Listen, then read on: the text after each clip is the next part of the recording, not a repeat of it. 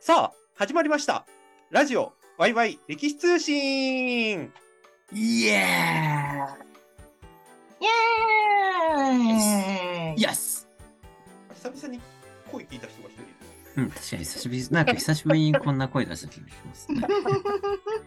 久しぶりにこんな自分になっちゃった気がします。はい。あ大丈夫ですよ。いつもと同じです。はい久々なだけです、単純に。はいい。やいや、これも仮面かもしれない。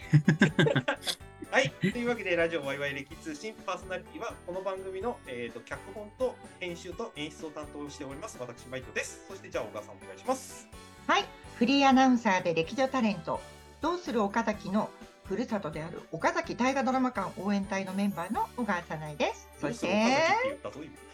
嘘どうする岡崎って言ったぞ、今。は やばいはい。い、もう一回どうぞ。はい、えーフリーアナウンサーで歴女タレントで、そして、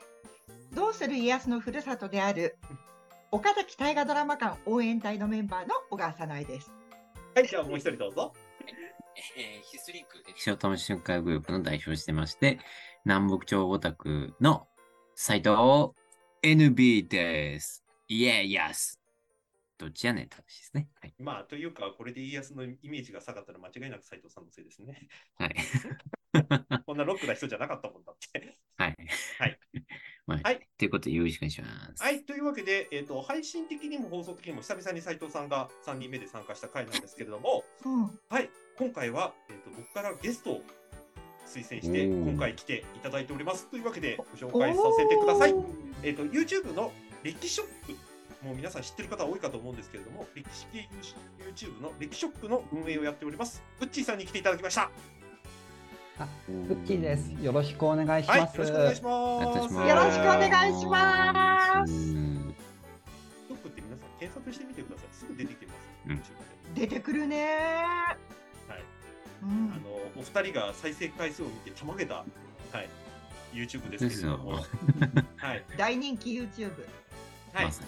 主にその年やっている大河ドラマだとか、最近は朝ドラとかもそうですけれども、の中に出てくる人物だとか事件にフォーカス当てて、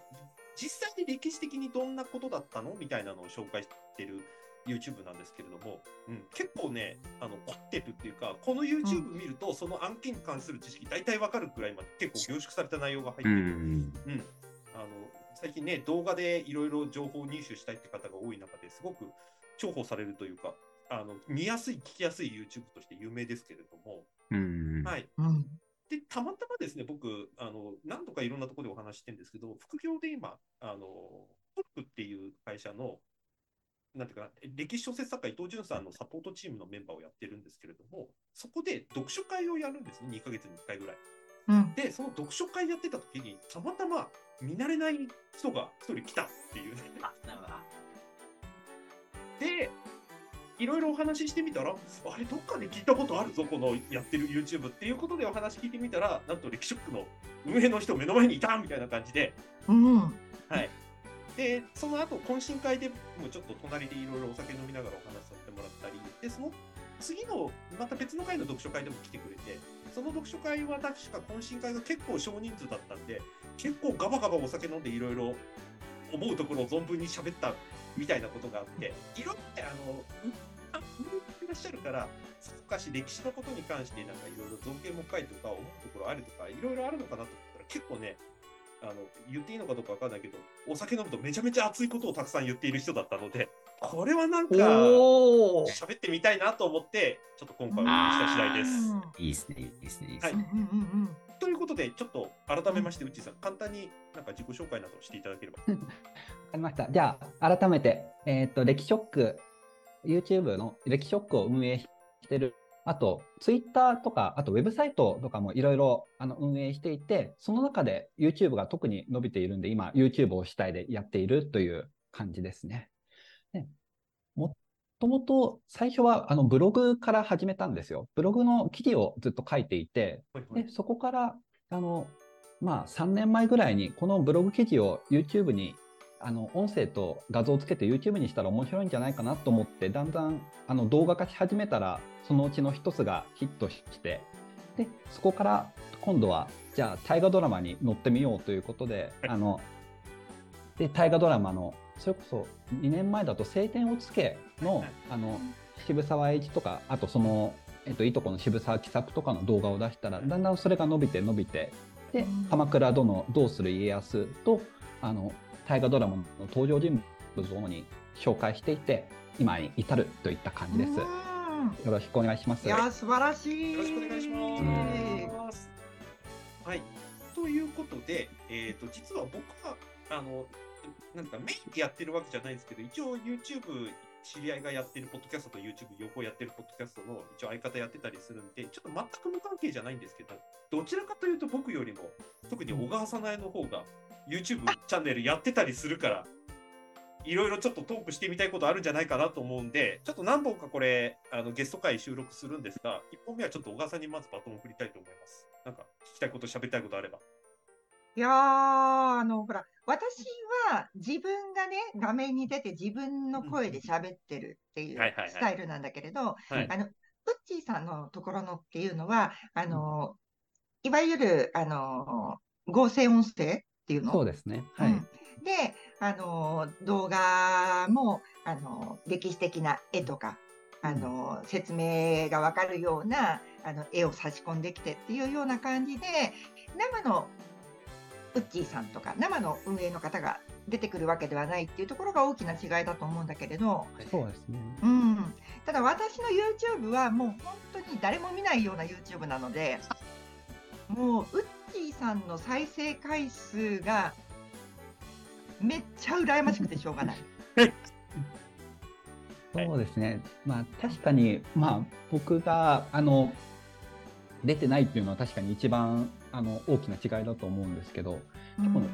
これはどうなんですかね。確かにあのこれ逆に僕が出てあのカメラの前で喋ってたら、あれだけ再生回数多分いかないと思うんですよ。逆に。あえてなんかもう無個性というかただ淡々と歴史のあの事実をあの喋るだけみたいな、うん。ただあの YouTube 動画なんですけど実際はあのウェブサイトの記事を見ているようなみたいななるようにあえてあの作ってはいるので、うん。そこがまず一個の違いなのかな。そう、だから大きな違いは、あの、なんていうのかな、個人の感想が一切入ってないっていうところ。うん。だから本当に、あのードラマの考察とか今すごく流行ってるけど、そのドラマの考察みたいな、この後こういう展開が予想されるんじゃねとか、これが伏線なんじゃねみたいなこととか、あとは、あのー自分の感想ここのシーンで感動したとか、ここのシーンはちょっとどうなんだろうっていうようなことも一切挟まずに、歴史の事実、まあ、事実かどうかって説もいろいろあるから、実際のところはわからないにせよこう言われてますよっていう、うん。あの万人があのおしなべて納得するような解説をされてるっていうところが大河ドラマを見ていてはてなって思った人にとっては副読本のようなうん。だからもう日本史の教科書の他にあの資料集があるじゃない。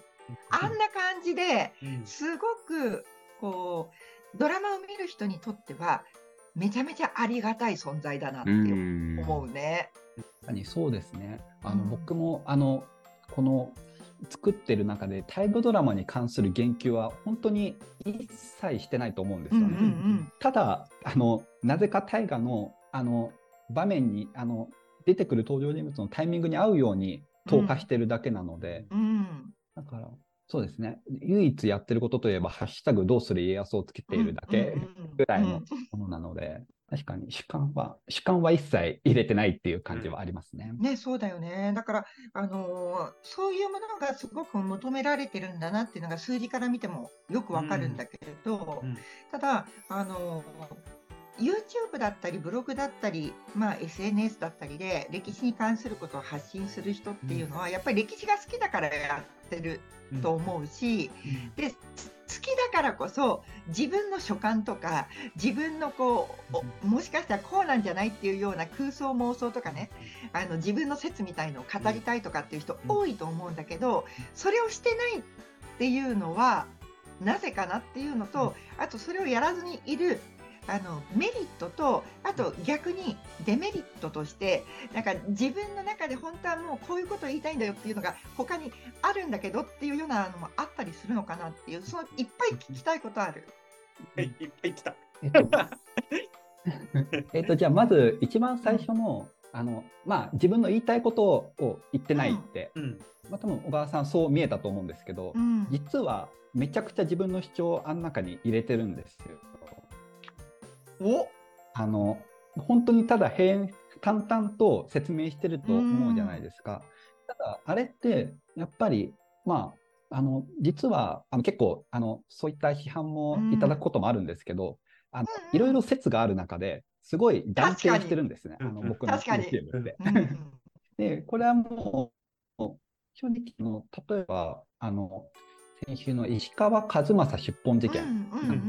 いろいろ説がある中で、自分の中であの参考文献を一応全部読んで、その中で自分の中でどう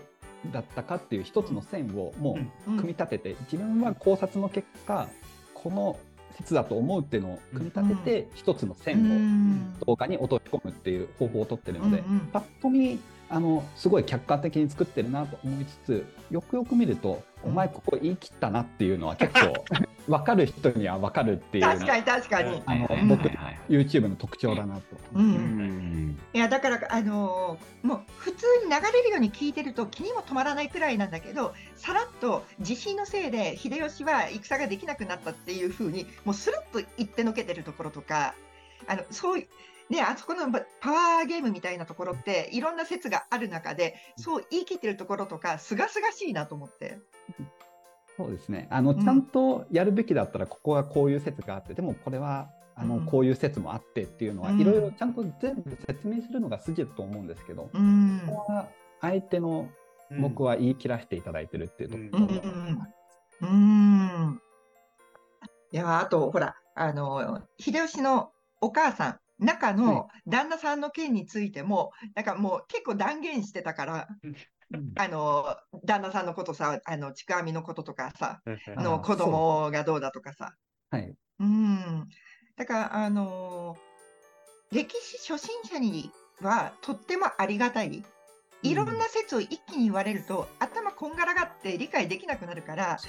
これだけもうあの急いでそぎ落として交通整理して、ちゃんと一方通行にしてるっていうところは、あの渋滞しなくていいなっていう。そうですね。うんただその間違ったこと言うと、うん結構とんでもないことになってしまうので、少しヒヤヒヤはしてる部分もありますけどね。え、炎上したことある？ありますね、正直。あおの一個去年の鎌倉殿の13人で、うんあの少しちょっとチャレンジングなことを一回しまして、うん。みあの二代将軍の源頼家うん。が、あの暗殺修善寺で暗殺されたっていう事件があったじゃないですか。あの時にあの、まあ、これはもう完全にどのあの本にも書いてなくて自分の完全な妄想というか、まあ、考察うん。であえて考察っていう形で出したんですけど、うん。源頼家はあの北条氏にが北条氏は殺そうとしたんじゃなくて、うん。あのなんか生殖機能を奪おうとしただけなんじゃないかっていう動画を出したんです。あのそういう言い伝えはあるけどね。そう。でうん。あのこれであの、うん。本当に北条氏が殺そうとするんだったら吾妻鏡にすごいあの、えっとアリバイ作りのためにいろいろ書くはずなのに、うんああえて書いてないってことは、うん本当にあの意図せず死んじゃったんじゃないかみたいなことを一応理路整然とあうん。でその結果あの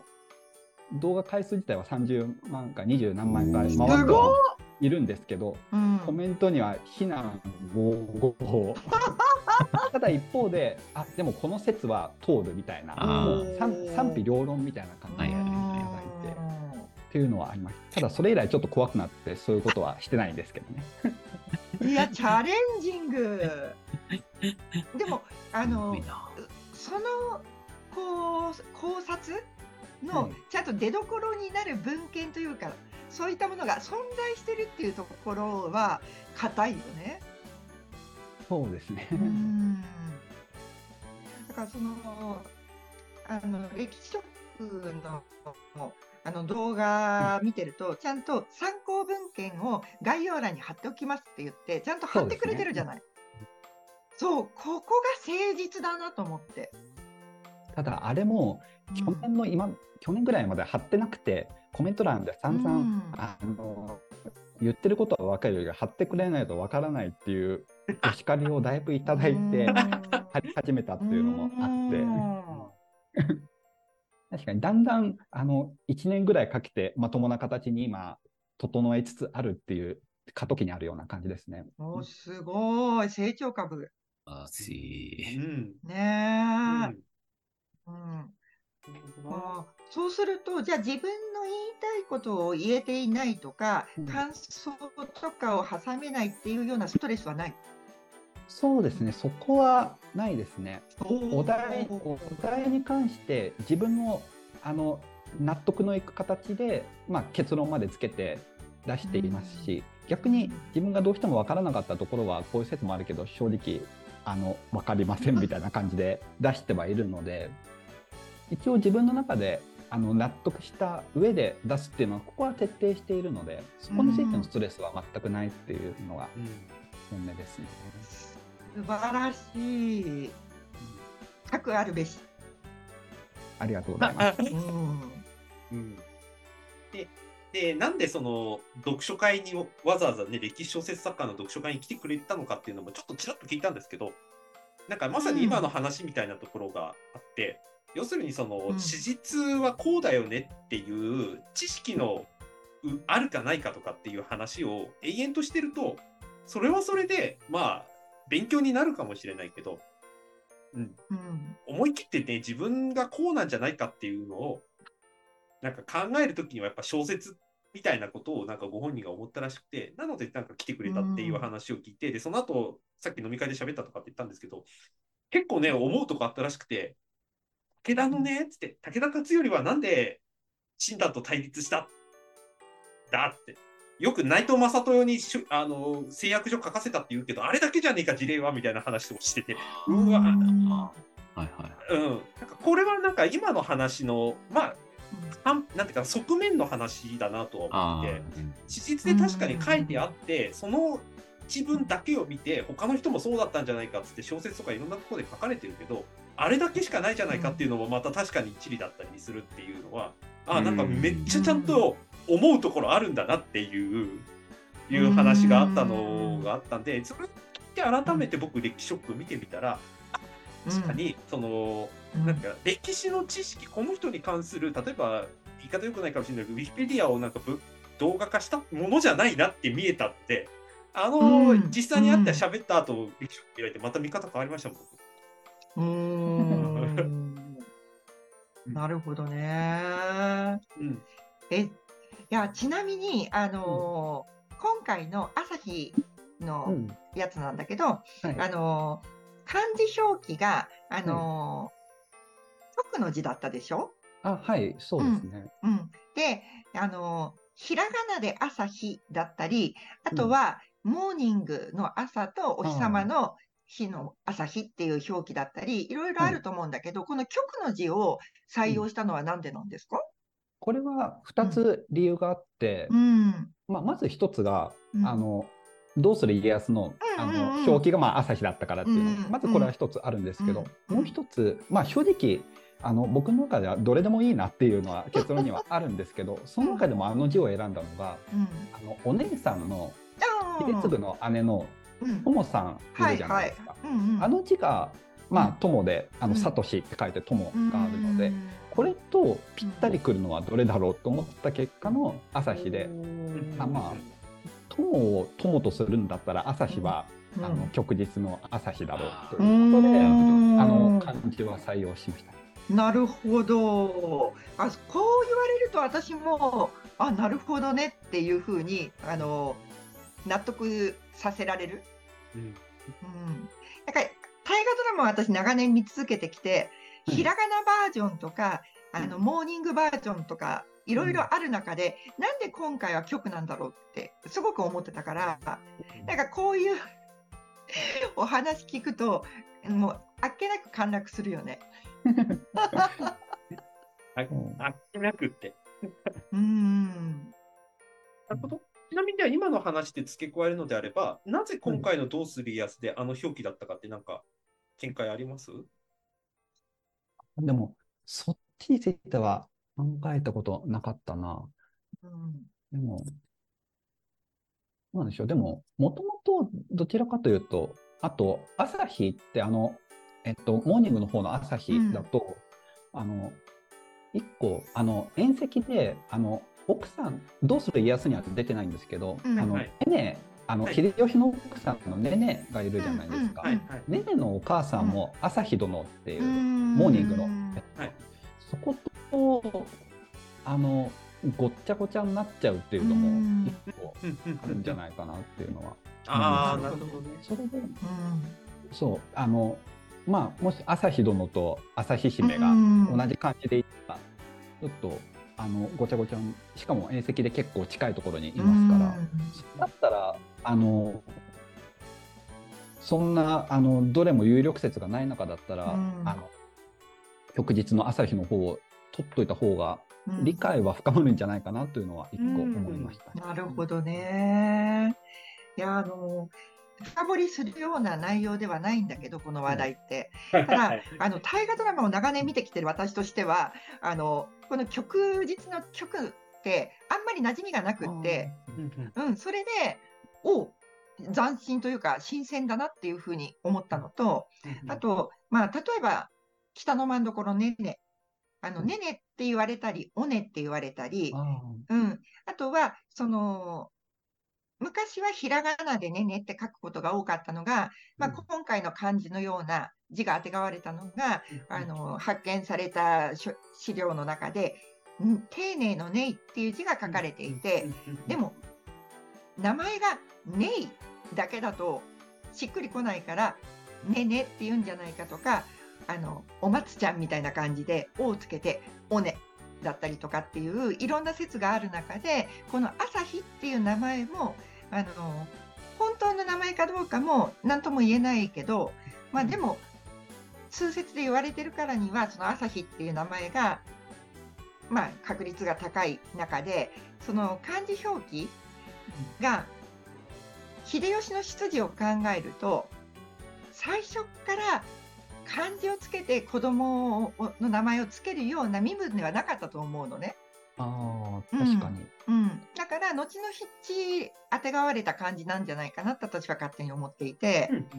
でその時にどちらを選んだ確率があの高いのかなっていうのをこう妄想したりするのが楽しくって。でウッチーさんからこういうご意見をいただくとうん。また私の中でまた妄想が膨らんで楽しくなるっていう。だから私にとっては本当に副読本みたいな方だなっていう。録音みたいな方。うんあなんか歴史を普遍化してくれる存在な気がしますね。いい意味で。うんはい。うんそうそうとても普遍的な感じの解説って感じがしました。なんていうか、これ多分、小川さんは思い出されると思うんですけど、大河ドラマ、あの、竹中直人がやった秀吉やったの時うんうんに、今の小川さん、初はいあうんこの時に、実はあの、秀吉が関白になってから、元のあった中村の家ぶっ壊したシーンあったのって覚えてます、おーっとね。はいうん。あれなんであのぶっ壊したっていうかっていうと、ひ秀吉にストーリーテリング変えたからっていう話が採用されてたんですよね。それまでは、農民から駆け上がっ知恵と才覚で駆け上がってきたっていうストーリーテリングで秀吉ってずっと出世してきたんだけれども、関白になった後、まあ、史実的に言えば明智光秀倒してからなんだけれども、うんうん。倒すべくして俺は倒した。俺はなるべくして関白になったっていう話にすり替えたんですよね。うんうんうん。だから、あの、うん。お母さん、ああの、大満所は、実はうん天皇の妃から、子供はらまんだまんまん中村に行って、そこで産んだとかっていう話も、伝説もあったし、え、だって宮遣いしてたとかっていうね、そうはい。話にすり替わってるからね。あと、生まれる時に体を飲み込んだとかっていう。そうそうそう。ありましたよね。あの、うん。まあ、そもそもね、幼名が日吉丸とか日吉って昔言われてた話も全部そこですけれども、うん。要するにあれって、最近言われてるというか、僕の見解でいくと、途中で書き換えてるんですよね。うんうんうん。で、書き換えたからには、不都合なものを消さなきゃねって言って消してたのが、うんあの竹中直人のうん秀吉の時のシーンだったんですよね。確かあの時お父さんが、なんでこの家を壊すんだと。そう。あの、老いたちくわみがいたんだよ。そうあのね、うん。農民から駆け上がって天下人になったっていうことをみんなに夢を見させるのがあいつの役割だったんじゃないかみたいなこと言ったら、当時ね、やってた秀長高島のお兄さんが、うん。あ弟ががあの弟。弟がいや、もう物語は変わったんだみたいなことを言ったっていう話がありましたけど、これ多分このストーリーテリング変えちゃったからうん。秀吉政権ってこの後崩壊するんですよね。うん。うんなんでかというとこれ、えー、と漫画の戦国の方では採用されてた説ですけれども、うん。あの秀吉は間違っちゃいけないんだこの人の言ってることは全部うん。みんなのためになる太陽のような人なんだっていううん。ことをみんなで作り上げたら秀吉が老化しても、その秀吉でなきゃいけないっていうふうにイメージで秀吉がくっつけていかなきゃいけないみたいな現象が起きちゃったと。ううんでこれで何が生まれるかっていうとまず忖度するやつが現れる。うんだから朝鮮出兵の時揉めるっていう。で間違ったものを間違ってるよって言ってくれる秀長がいなくなってうん間違ったよって言った利休を殺さなきゃいけなくなっちゃって、うんで間違ったことを代わりに背負ってもらったのが、なんと秀吉じゃなくて秀次だったと。いや本当それ。これこれはあの漫画の戦国でああの秀次が秀吉に攻めたことがあるんですよ。俺に謝ってくれっつって言ったシーンがありましたけど、でも史実的に言うと確かにそうなんですよね。お飾り状態で関白に置いといて、なんか面倒くさいことあったら、関白殿の細かい儀式あとよろしくみたいな感じで投げてるのって史実でも確かいくつかもあるので、ーうんっていうふうに、秀吉は本来みんなと一緒に作り上げてきたストーリー、文脈を変えちゃったから、後で崩壊するっていう話が、僕最近すごく定説として面白いなと思ってるんですけど、うんなんかまさにその朝日とか友って、後でくっつける名前が、むちゃくちゃ、あの日の光関係じゃないですか。朝日だってそうだし、そうそうそうそうそうそう。あーうん明らかに農民の出じゃねえやつの名前ばっかり使ってるじゃないですか。そうそうそうそうね、っていうことをなんか考えると、なんかあの段階で朝日って当てがわれてるのもなんか切ないですよね。えだからなんかあのー私は本当に何？妄想大好き人間だから、はい。あのほっとくともうあの空想妄想の方でこう満足しがちなんだけど、はい。そこのあの土台となるねうんちゃんと史実っていう部分を、うんうんこの「歴ショック」っていう YouTube でね、うんあの補っていくと私のあのふわふわ軽い歴史観だけじゃなくってちゃんとそこにこう厚みがね出るなっていうふうに思ってありがたい YouTube だなと思って見てましたよ。ありがとうございます。うーんもういつか小川さないの歴史観をちゃんとみんなで紐解きましょう、これは。前もなんか言った気がするけど。私の歴史観紐解いてももう大河と紐づいちゃってるからね。あまあまあ大丈夫大丈夫。そこからどういうなんか意味合いでこの人捉えてますみたいな話で。さっきのほら、大河ドラマの秀吉、竹中直人の秀吉の話もしましたけど、うん意外とうんあの秀吉のやつだって、かなり秀吉をうまく見せようと思って、晩年うまくごまかしたシーンとか結構ありましたけど、だって朝鮮出兵の前に終わってんだよ最終回。まあね、まあね。ありえないよ。あ違う。朝鮮出兵はやったんだ。でもあの死ぬ前だはい。から置いて、あの本当にろこう秀頼を頼むみたいなあの、情けないおじいちゃんになる前にうん。まだ威厳を保ててる状態ではい。最終回を迎えたから、はい。あれはねずるいと思った。うん。あのでそれこそ40年前の,、い。あの徳川家康大河ドラマね、はい。あれと一緒、あれはもう、だって天下を取るなんて野心はありませんと。もうこの日の本が安寧でいてくれればそれでいいんです。太閤殿下をお支えいたしますって言って、太閤殿下が亡くなったことに涙して、秀頼がね、もう大阪城が燃え尽きて死んだことに、もう号泣して膝から崩れ落ちる家康なんているわけないじゃんって。でもそういうこう聖人君主みたいな描き方してるからさ、はい。まあ、くしくも今のどうするやつも、もう諦めよっかって言って言ってましたけどね。でもさあの一応こう信長を殺すとかね、うんあとあの自分が天下を取るとかって意思表示してるじゃない、はいはい今回のやつはいはいはい。40年前は全くなかったからね。はいはい。めっちゃクリーンな家康。はい。うんなね、なんかここの時代感もあるから、なんかきっと、うちさんの話をちょっと最後にちょっと少しまとめるのであれば、多う分、この時代だからこそこういう話をしてるみたいな人たちが多分たくさんいるんだと思うんですよ。あの例えば家康も昔はそれこそあの国を一つにしようと思って粉骨再進しましたでも最後は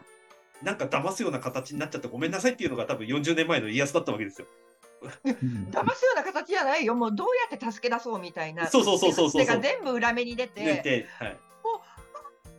国民が申し訳ございませんみたいな。うん嘘つけこの野郎って思ったもん。うん、でもほらあの番組変わればもう超タヌキな人たちがいっぱい家康が出てきてるわけじゃないですか大河でも。そう。まあ、あと、一番今年分かりやすいのは明智光秀ね。あ4年前のあのスーパーヒーローがここまでゲスの極みになるっていう。うんでだからこういうのも見ていって、えー、とこれこの番組でもちょこちょこ話してますけどこの番組に関するああだこうだはもう全然言っていいと思うんですけどその先にじゃあこれを踏まえて歴史的にこの人をどう見るかっていう話をみんなで会話していくとあのこういう人物像もあり得るよねって言ってみんなの中でちょっと幅が増えていくっていうのが多分ね一番僕たちがやれることだと思うんで。それこそ僕、あの飲み会で喋ってた勝頼はなん本当に家臣団から嫌われてたのかっていうことを飲み会で喋れるみたいなことで、そういうことがね、できるといいですよね。そうですね。ウッチーさんの動画があると、うん私があのふわふわのあのなんかムースとかのあででできてるあのケーキうんのし下にちゃんとスポンジの土台があるみたいな感じになってくれてありがたいっていう。崩れないよこれでみたいな。そうです。もう、もうしっかり土台は作ったんで、あとはこれをアレンジして、素敵だっていう。そそのど土台をもとにどうデコレーションするのかあなた次第ですみたいな。うんはい。よかった、なんか綺麗にまとまったっぽい流れになったんで。はい。じゃあ、まずとりあえず、1本目はここら辺にしといて、ちょっと次回も引き続き、うちさんからお話を伺っていこうと思います。じゃあ、とりあえず、ワイラジ、今日、本日はここまで。皆さん、はいありがとうございました。ありがとうございました。あありがとうございます。